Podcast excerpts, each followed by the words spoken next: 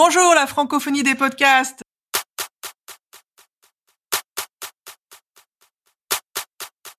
Nous voilà tous ensemble pour ce quatrième épisode des chroniques du club.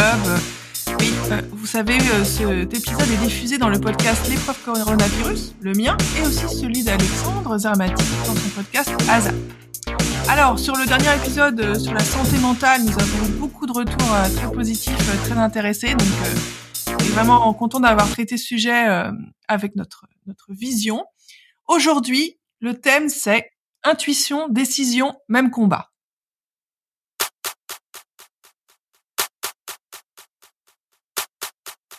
Nous voilà donc avec Mise Rabé Mananjara, coach agile, avec Jérôme Salard, coach de transformation personnelle et d'équipe, avec Alexandre Zermati sur le self-management et avec moi-même, Carole Stromboni, sur l'innovation. Alors, Jérôme, de quoi vas-tu nous parler? Eh bien, moi, je vais vous parler de, l'intuition et de la décision, puisque c'est le thème du jour, et de, la décision, et qu'est-ce qui fait qu'on a beaucoup de difficultés à, à avancer sur une décision en prenant l'approche systémique des décisions et pour lutter contre les homéostasies des systèmes. Olé. Ah. là, j'ai déjà rien compris. ben écoute, c'est bien, tu pourras tout nous expliquer. Moi, j'ai hâte d'écouter ça. Non, non, c'est très bien, c'est très bien. On a envie de savoir, voilà. voilà. Et du coup, Alex, justement, toi, de quoi vas-tu nous parler aujourd'hui? Eh bien, je vais parler de réunion et de décision. Hmm, au moins, on comprend tous les mots, c'est déjà ça.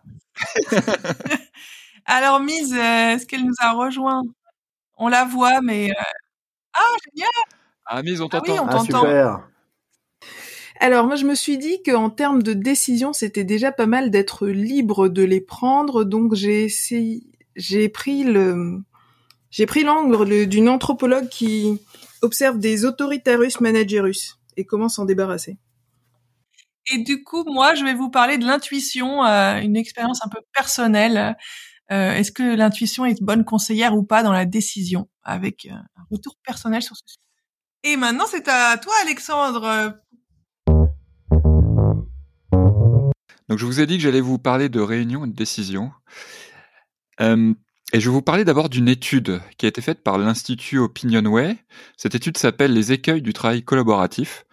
Vous en avez sans doute entendu parler et on trouve un chiffre très intéressant. 48% des réunions sont jugées improductives par les Français. Alors notamment parce que seulement un quart d'entre elles aboutissent à une décision. Donc preuve en est que si prendre une décision seule est quelquefois difficile, ça l'est encore plus en collectivité. donc c'est un problème parce que ça joue sur l'engagement euh, collectif et évidemment sur l'efficacité euh, opérationnelle. Alors je voudrais vous parler de mon expérience de la prise de décision en réunion et je vais vous donner trois outils, que je présente d'ailleurs dans mon livre, pour pouvoir prendre plus rapidement des décisions euh, collectives. Ces trois outils ont permis à l'équipe à laquelle j'appartiens de passer de zéro décision prise en réunion, donc un peu ce qui est reproché par les Français, il y a quelques années, à 5, 5 à 6 décisions impactantes par réunion en rythme de croisière. Est-ce que vous êtes curieux de connaître ces trois outils, mes amis? Oui, bien évidemment. C'est une bonne réponse. Le contraire euh, aurait été difficile à gérer pour moi. Euh, le premier outil, c'est les petits pas plutôt que le grand soir. Ne vous demandez pas quelle est la solution idéale, mais plutôt quelle est l'action logique qui peut répondre à votre problème. Par exemple, plutôt que d'essayer tout de suite de décider de la réorganisation d'une activité, décidez plutôt des tests à mettre en place pour envisager ensuite la mise en place d'une nouvelle organisation. Le second outil est le consentement. On cherche souvent en réunion à aboutir à un consensus. Et en fait, c'est ça qui bloque, parce que c'est très difficile euh, que tout le monde, que toute la collectivité soit d'accord sur une décision. Donc il faut plutôt chercher euh, le consentement, c'est-à-dire la décision que prend le collectif de ne pas s'y opposer, donc de ne pas s'opposer à votre décision. Et avoir ce consentement est beaucoup plus facile quand les décisions sont découpées en petits pas, car les enjeux pour chacun sont moindres. Le troisième outil, c'est la facilitation. En fait, une réunion, c'est un théâtre avec des acteurs, euh, des enjeux, un scénario, des rôles.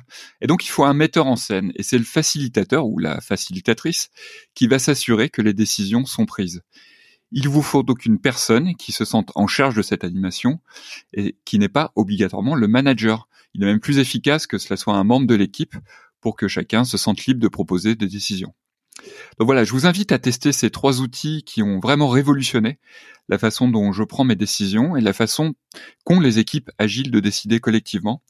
Vous trouverez plus d'outils de ce type euh, dans mon livre qui s'appelle Self Manager et je vous rappelle que le lien est en description de l'épisode. Voilà pour moi. Bah, génial, c'est très pragmatique. Moi, ça me fait penser un peu à la sociocratie où j'avais formé mon équipe euh, sur et on avait ce point sur les décisions bloquantes. Donc maintenant, je dis toujours euh, pas de pas de points bloquants et hop, c'est décidé. je caricature, mais ça me fait penser à ça. Oui, ouais, non, je trouve c'est très intéressant et effectivement sur le dernier, sur la facilitation, moi j'utilise beaucoup le small is beautiful. Donc euh, quand les gens arrivent pas à décider en réunion, je dis small is beautiful. Faites un petit truc, un truc concret, voilà, basta. Et la facilitation, oui, c'est d'avoir d'avoir des répartitions de rôles et d'avoir même dans le dans l'organisation un timekeeper et puis euh, quelqu'un qui prend des notes et quelqu'un qui oblige à forcer la décision.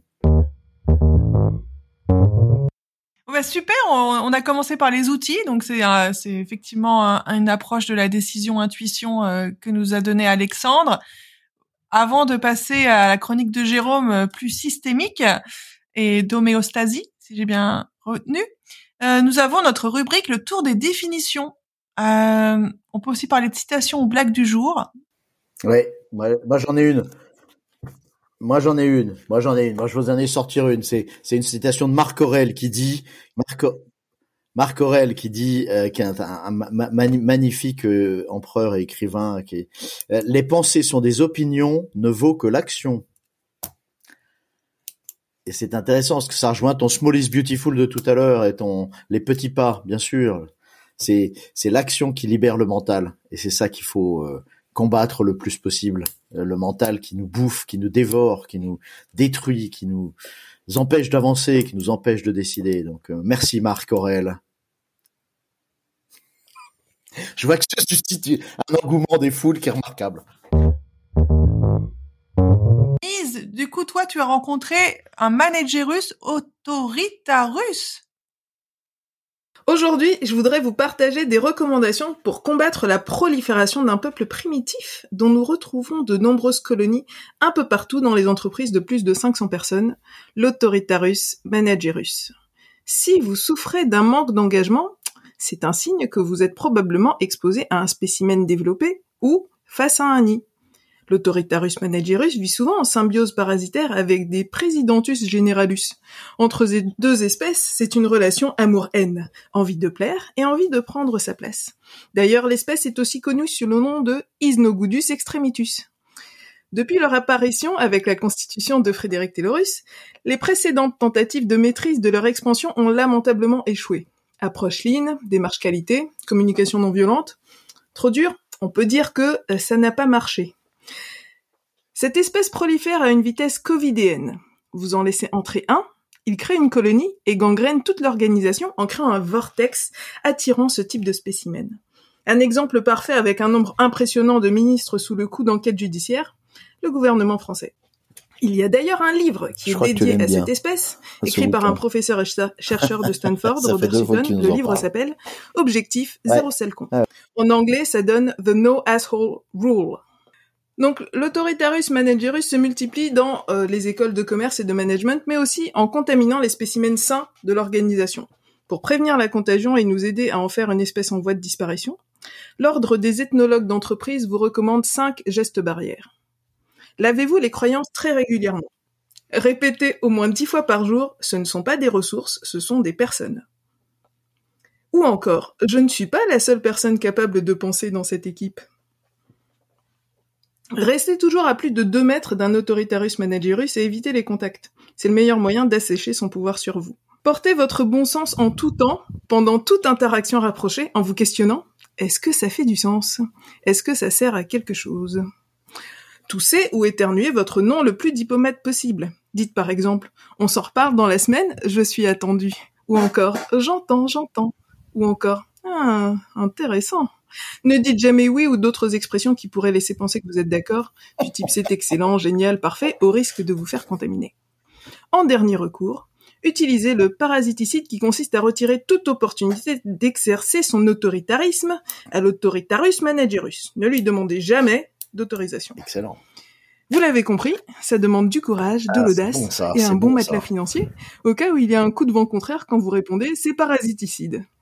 Le mois quoi, prochain, je reviendrai avec quelques recommandations pour vous soigner et devenir un bienveillantus managerus. D'ici là, comme on dit aux Antilles, tiens béred, et comme on dit au Québec, ça va bien aller. Ah, bravo, c'est correct. Ah. Excellent. Moi, je suis Jéromus Califus. Et donc en fait, euh, ce que tu, enfin par rapport au sujet d'intuition décision, c'était euh, c'était un peu euh, l'anti euh, autoritaire quoi. Bah, disons que Tu voulais nous dire, c'est ça? les décisions, il faut déjà qu'on puisse les prendre. Si on doit obéir à une personne, si on se retrouve managé par un autoritarus managerus, ben on peut pas prendre de décision. Donc euh, la première étape, c'est déjà de de s'en débarrasser. Qu'en pensez-vous? Eh ben la deuxième, la- enfin la, la première étape, c'est de, de s'en débarrasser, de pas ou de se soigner. C'est donc euh, l'objet de la prochaine chronique. Le, le, le problème, je suis d'accord avec toi, mais le problème, c'est que l'autoritarus managerus, en fait, euh, tout ce que tu dis là, il l'entend pas. Et donc, il est, euh, c'est, le problème de la, du syndrome de la langouste. Je sais pas si vous en avez entendu parler. C'est qu'en fait, euh, une, une- un des problèmes numéro un des managers qui accèdent à des positions de plus en plus élevées, c'est que comme ils sont dans un une espèce de trip de travail, de réussite, eh bien, euh, ils se sont construits une carapace, la carapace de la langouste. Donc, plus elle est épaisse, plus elle est solide, plus elle est, plus ils sont durs, plus ils sont durs en affaires, plus ils sont durs en business. Et en réalité, à l'intérieur, il n'y a plus rien parce qu'ils se sont pas occupés d'eux, ils se sont pas occupés de leur, colonne vertébrale de l'identité, et c'est tout mou une langouste à l'intérieur. Et c'est ça le problème, c'est que l'autoritarus managerus, quand tu lui parles d'amour, il te rigole au nez. Et donc comment le faire changer, c'est vraiment difficile. Euh, rubrique euh, sur l'outil euh, du jour lié au thème. Donc on a déjà eu trois outils ou concepts, on va dire avec avec Alexandre. Est-ce que quelqu'un a un outil à recommander aujourd'hui euh, lié au thème du jour Alors moi, moi, moi, c'est pas un outil, mais c'est une série qui s'appelle The. Office, euh, que peut-être vous vous connaissez. Et il y a un personnage, un personnage, pardon, qui s'appelle Ok. Jim, et qui à chaque fois qu'il a une décision importante, euh, met sur le papier le, les avantages et les et les inconvénients. Et je trouve ça toujours très très drôle. Voilà. Mais c'est pas du tout un outil. C'est juste parce que ce, ce thème, j'ai voulu, enfin au début, il m'a fait penser à justement à la série The Office. Bah, généralement, c'est lui qui prend les meilleures décisions juste en juste, juste en posant les, les inconvénients et les avantages et les avantages de, de Ah chaque ouais. décision. Ce qui est peut-être une vision un peu idyllique. Ah ouais. Ouais, ce qui est intéressant, c'est en fait, c'est, c'est, c'est, moi, moi, ce que je propose souvent, c'est de faire les avantages et les inconvénients d'une décision, et les inconvénients et les avantages de ne pas prendre la décision, qui est aussi une décision. Mais en fait, en, en, en, en venant, en voyant les inconvénients de ne pas prendre la décision, de prendre la décision opposée, hein, en fait, on, on arrive à croiser les avantages de dire oui ou les non-avantages de dire non. Et ça, tu compares ça avec les, les inconvénients de dire oui et, le, le, et les, le non-inconvénient de dire non. Et t'arrives avec, bon, ouais, je sais plus. Vous m'avez compris. Voilà, il faut les croiser, on s'est perdu au milieu des avantages et des inconvénients, mais on a. Exactement. Exactement. Et je vous recommande de faire ça, c'est vachement intéressant. Ouais. Et moi j'ai un outil un peu pragmatique du coup. Moi c'est le RACI, R-A-C-I, qui est un vieux truc euh, que j'utilise encore euh, dans mes missions. Euh, donc c'est une façon de, répartir des rôles et des responsabilités par type de tâche. Et franchement, c'est toujours aussi efficace aujourd'hui, malheureusement, puisque tout le monde, enfin, le mode projet est pas familier à tout le monde. Donc, si on parle du monde entreprise, voilà, moi, mon outil, c'est le RACI. Il est sur euh, Wikipédia, R-A-C-I. Je recommande très vivement. Moi, j'irais chercher la communication non violente pour euh, aller identifier les besoins qu'on souhaite satisfaire avec cette décision, les siens et ceux des autres, pour réussir à arriver à une stratégie qui soit la plus adaptée pour le contexte. Bah super, on a abordé beaucoup de sujets euh, sur ce, ce thème de intuition, décision, euh, même combat. Et maintenant, ça va être au, au tour de Jérôme de nous parler de, de sa chronique. Alors Jérôme, Eh bien, écoutez, cette, chronique, elle va déjà commencer par l'outil que je vous reco- recommande. C'est un outil qui est très vieux. Je crois que les premières pièces remontent à, à très très longtemps avant Jésus-Christ. Donc, c'est la pièce de monnaie. C'est le meilleur outil pour décider. ah, J'entends un petit. voilà. En fait, c'est très simple. En fait, vous tirez à pile ou face votre décision et vous voyez ce qui se passe. Et c'est ça qui est merveilleux. J'ai un copain qui a écrit un bouquin là-dessus. Il a, il a effectivement, euh, il a effectivement écrit un bouquin dans lequel deux personnes, il y en a une qui décide de tout, la femme et l'homme. Il, il, est à côté, ils habitent dans un immeuble et, et en fait, lui, il décide de tout à pile ou face et à la fin du livre, il se retrouve. Donc c'est merveilleux. Voilà. Donc ça, c'était la petite chronique euh, pour parler d'amour un peu. Euh, non, plus sérieusement, pile ou face, oui, bien sûr, parce que pile ou face, ça vous permet de voir votre réaction au résultat. Et vos tripes, elles réagissent tout de suite. Si c'est une bonne décision, la, la, la, la vue du résultat de la pièce vous donnera l'angle dans lequel il faut aller. Donc ça, c'est un peu le trick que je donne à mes à mes à mes coachés quand je les accompagne. Euh, L'idée étant d'avant d'avoir fait une analyse d'une projection à 5 ans, d'avoir fait euh, les avantages et les inconvénients comme on évoquait. Mais ce truc du pile ou face, en fait, si je veux mettre un peu plus de, de, rigueur dans cela, en fait, je vais prendre, je vais parler d'approche systémique. Et en fait, dans l'approche systémique, en fait, euh, une, un des problèmes numéro un d'une décision, c'est qu'elle va entraîner un changement décider, c'est renoncer. Et que ce changement, tout le système qui nous entoure va faire que enfin le système ne va pas vouloir, c'est ce qu'on appelle l'homéostasie du système. Donc elle va vouloir, le système va vouloir nous retourner à l'état antérieur et donc de refuser la décision que nous allons prendre, en particulier s'il s'agit de changer de job et que quelqu'un de votre entourage n'est pas d'accord, s'il s'agit de prendre une décision personnelle, bah de se marier ou hélas à un moment de divorcer, ce sont des décisions qui sont très difficiles à prendre. Et ce qui se passe, c'est j'en parlais tout à l'heure, c'est qu'en fait le mental, il se régale de la prise de décision parce que on va regarder le pour, on va regarder le contre, on va avoir des options, on va faire des scénarios. Bref, ça va partir, ça va tourner, ça va tourner. Et vous pouvez prendre des années avant de pouvoir envisager de voir une solution à la décision.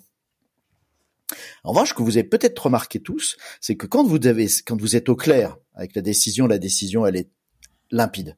Elle est crystal clear, comme on dit. Et donc, c'est ça. Et ce qui est intéressant, c'est ce qui suit derrière. C'est qu'une fois que vous avez pris une décision, vous allez énoncer votre décision. Ensuite, vous l'annoncez aux gens.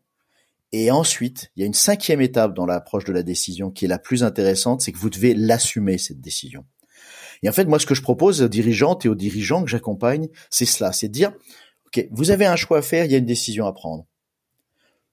Essayez le plus rapidement possible de dire, bah voilà, je veux plutôt partir dans cette direction-là, et faites la liste de toutes les personnes devant qui vous devez assumer cette décision. Et donc là, les, les, les, dirigeantes et les dirigeants prennent la liste, ils tac, ils listent les X personnes. En général, il n'y en a pas tant que ça. Et assez souvent, même pour une décision professionnelle, assez souvent, la première personne, c'est le conjoint ou le conjoint. Et donc, en fait, vous devez assumer cette décision. Et donc, je vais faire travailler la personne sur qu'est-ce que ça veut dire d'assumer devant euh, X, Y ou Z le fait de prendre tel choix ou tel choix. Et on voit très vite. Et on voit très vite si la décision est la bonne ou pas et c'est une petite anecdote, mais effectivement, euh, euh, sur le pile ou face, c'est c'est c'est c'est quelque chose de très intéressant. Il y a j'ai un, dirigeant que j'ai accompagné il y a quelques quelques mois, et, en fait que je lui ai proposé cela. En fait, un jour, il a, il il était dans un processus de recrutement pour changer de job, de, devenir dirigeant d'une grande d'une grande entreprise de services financiers. Et en fait, il s'est retrouvé, il est passé devant une glace. Il s'est regardé dans la glace il s'est vu et il s'est dit ok la décision c'est celle que je prends. Et son instinct lui a tout de suite sorti la bonne décision. Et en fait il savait devant qui il devait l'assumer. Je vous dirai pas qui parce que voilà je peux pas.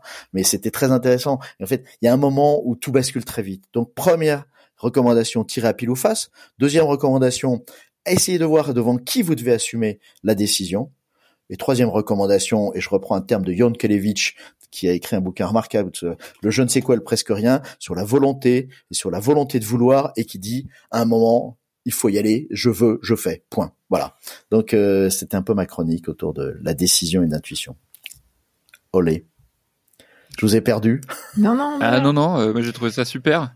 Et, et, ce qui est intéressant, c'est que finalement, c'est le fait d'assumer qui fait le filtre aussi, quoi. Finalement, Exactement. Si pas capable d'assumer quoi que ce soit euh, dans ta décision, c'est que c'est pas la bonne, quoi. En gros, hein, c'est ce que tu nous dis. Ouais. Ouais, et c'est très intéressant de remarquer que c'est souvent d'assumer devant, ça peut être son père, ça peut être sa mère, ça peut être sa femme, son, son, son mari, ça peut être, ça peut être sa compagne, son compagnon. C'est des, des gens très proches devant qui tu vas assumer ces grandes décisions difficiles, ces, ces grandes décisions de vie. et où est-ce que tu passes le, le quelque part le, le besoin Enfin, finalement, euh, tu vois, tout à l'heure on, on évoquait euh, The Office, euh, ah, oui, les avantages et les inconvénients. Ouais. Finalement, le, tu vois, le, ce qui, ce qui motive, moi, dans ma tête, j'ai une idée de Canva, finalement, de Canva euh, décisionnel. Ouais. Il, y a, il y a les avantages et les inconvénients, mais dans les avantages et les inconvénients, il y a aussi finalement ce dont j'ai besoin humainement Ouais. parlant, quoi. Voilà. Ouais. Où est-ce que tu places ça? Ah, c'est intéressant. En fait, en fait, le, la, la vraie logique que, que je propose, euh, c'est vraiment de dire, je, la première chose que je fais, c'est avantage inconvénient.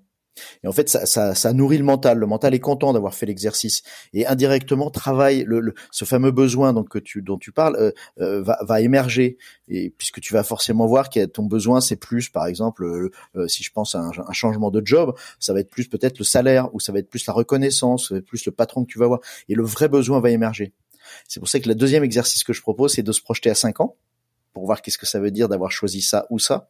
Troisième exercice, tir à pile ou face. Et là, en fait, tout de suite, tu sais ce qui se passe. Ça, c'est vraiment dans une logique très, euh, je dirais, euh, très traditionnelle de l'approche de la décision. L'approche systémique, elle est beaucoup plus forte parce que assumer, c'est oser dire ton besoin. Quand tu assumes devant ta femme que tu, ou ton mari que tu dois choisir quelque chose et, et, et- que tu lui dis, bah voilà, je veux ça parce que j'ai besoin de ça, ça, ça, voilà, c'est ça. Enfin, je te propose ça ensuite, ça se discute, hein, mais. Non, top, bah écoute, je vais essayer. bah, chaque fois que tu fais une chronique, j'essaie un nouveau truc, donc. Mais moi aussi, je commence à essayer des trucs euh, grâce à tes outils, tout ça. J'aime bien. Faut continuer, faut continuer. Et oui, la confrontation aux, aux différentes parties Ouais, de toi ouais. finalement. Euh, Bravo. C'est ça que tu fais. Exactement. Mm. Exactement. Il y a toute une approche que j'utilise qui est l'approche de, de, de l'IFS, Internal Family System, qui travaille sur les parties de soi. Effectivement. Bravo. C'est exactement ça. Bon, Ami, c'était Ouais. championne du monde. Il y, a beaucoup de choses à mettre dans la... Il y aura beaucoup de choses à mettre dans la description de l'épisode, là, parce qu'il y a plein de liens. euh, Ouais.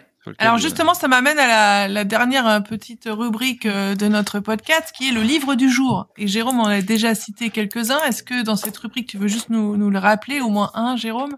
Ah bah moi c'est c'est c'est c'est c'est ce livre de Jan Kelevich que je recommande à ceux qui qui qui aiment ce philosophe complètement euh, euh, hors, hors hors du cadre euh, qui écrit des des choses remarquables euh, une dont une sur le sur la mort et et, et là il a écrit un bouquin qui s'appelle le, je, le je ne sais quoi et le presque rien. Ce sont trois tout petits fascicules dont un sur la volonté et je le recommande.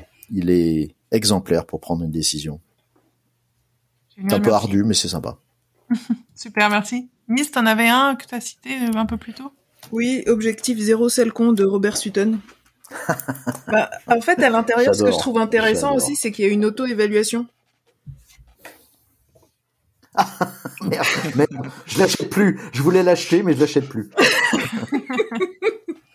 Ah oui, parce que et, même lui euh, admet euh, avoir été un sale con. Tu peux être, tu peux être un sale con de temps en temps. Euh, le tout, c'est de pas être un certifié, un sale con certifié. Putain, mais eh, on va donner des diplômes là. Moi, j'ai plein de diplômes à donner là. Super. Ouais, je Alexandre connais des gens, je pourrais, je connais des gens qui pourraient monter des écoles. Euh, écoute, euh, écoute, euh, un bouquin. Bah, écoute, moi, je, je vais conseiller le bouquin de Marine Balançard, hein, qu'on, ouais, qui a écrit un bouquin qui s'appelle Décider, ça se travaille, euh, que j'ai pu recevoir dans un zap. Là aussi, je mettrai le, les liens en description de l'épisode. Ouais, l'épisode est super intéressant et, effectivement, ce qu'a écrit Marine est super. Et moi, je finirai par un coup d'avance. Soyez acteur de votre vie d'Aurélie Pérez et de Philippe Carpentier. Alors, j'ai pas encore lu le livre, mais j'ai échangé avec Philippe Carpentier plusieurs fois, qui travaille un peu sur euh, décider juste. Et, donc, il a aussi une approche intéressante. Donc voilà, c'est mon tour pour euh, finir, euh, clore cet épisode de chronique.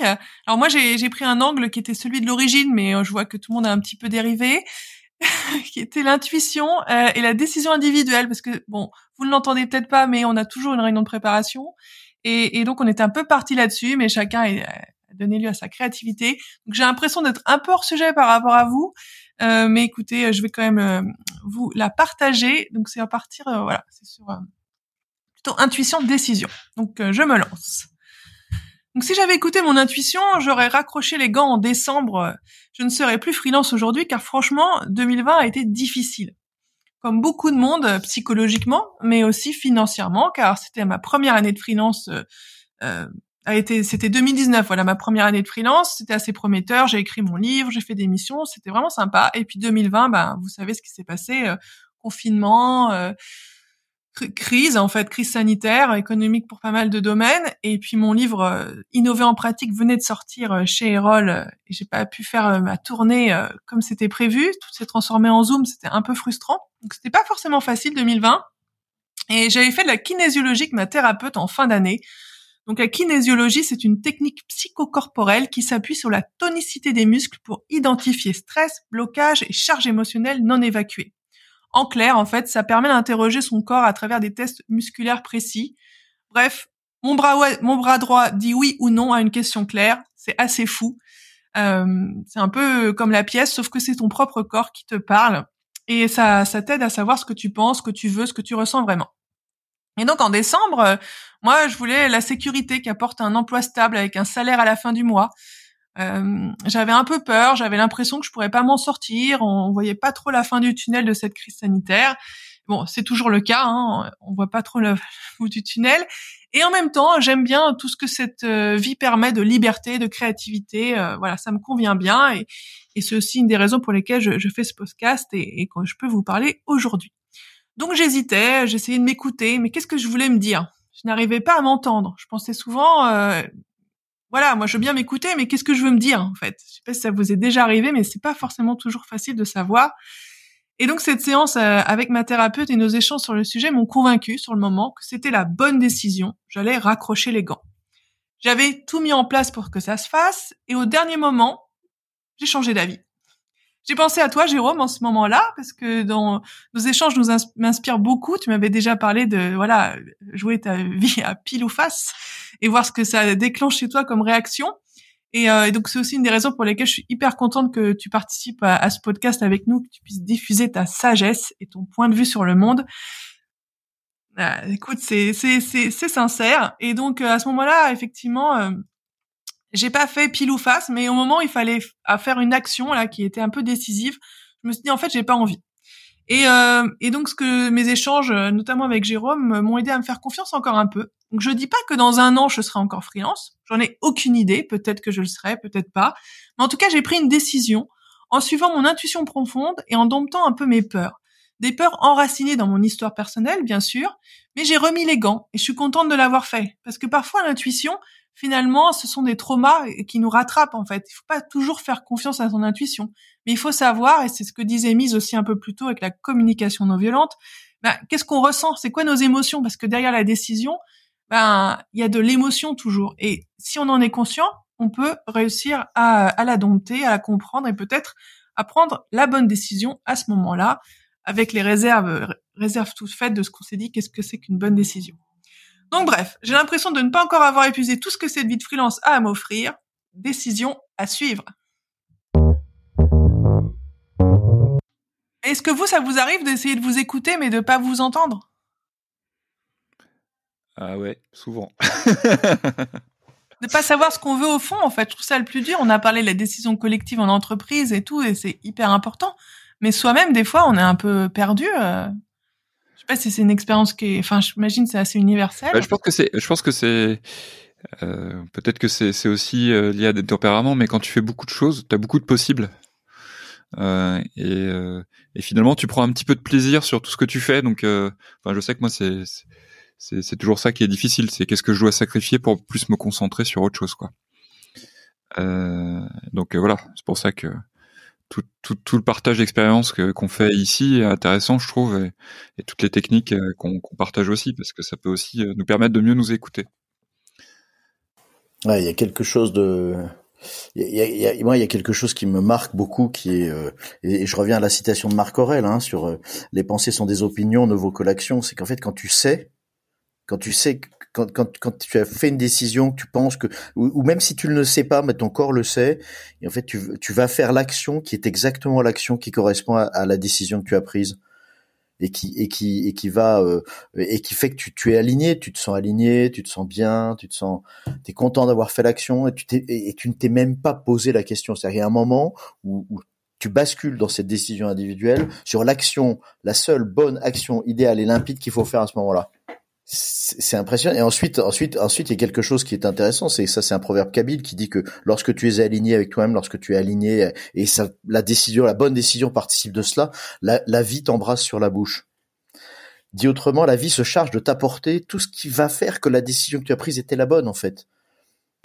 Et, et je, non mais je voudrais rebondir quand même sur un truc vachement important que tu as dit. C'est parce que je l'ai pas dit tout à l'heure, mais quand tu fais le travail d'assumer relationnellement, mais ça a été évoqué aussi par toi Mise et puis par toi Alexandre aussi, d'une certaine manière. Quand, quand ce travail d'assumer relationnellement la décision, à qui je dois le dire, à qui, devant qui je dois l'assumer, bien évidemment, la première chose, c'est l'émotion l'émotion de devoir dire à quelqu'un, bien j'ai choisi cela ou j'ai choisi cela, et puis ça fait ressortir des parties, une histoire, des parties qu'on a en soi, des histoires personnelles et très très profondes, et c'est ça qu'il faut travailler parce que parce que c'est là que tu vois que la décision est bonne ou pas, en fait, et c'est ça qui est et c'est fabuleux.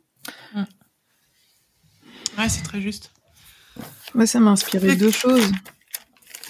À un moment, tu disais, euh, à partir de l'émotion, à partir de la décision, pardon, euh, voir quelle émotion ça, ça suscite. Et j'ai entendu d'autres personnes dire que une décision, en fait, elle était déjà prise, euh, que c'était l'émotion qui nous faisait déjà prendre la décision et qu'ensuite on essayait de la rationaliser. Donc euh, ah. la poule ou l'œuf, je ne sais pas.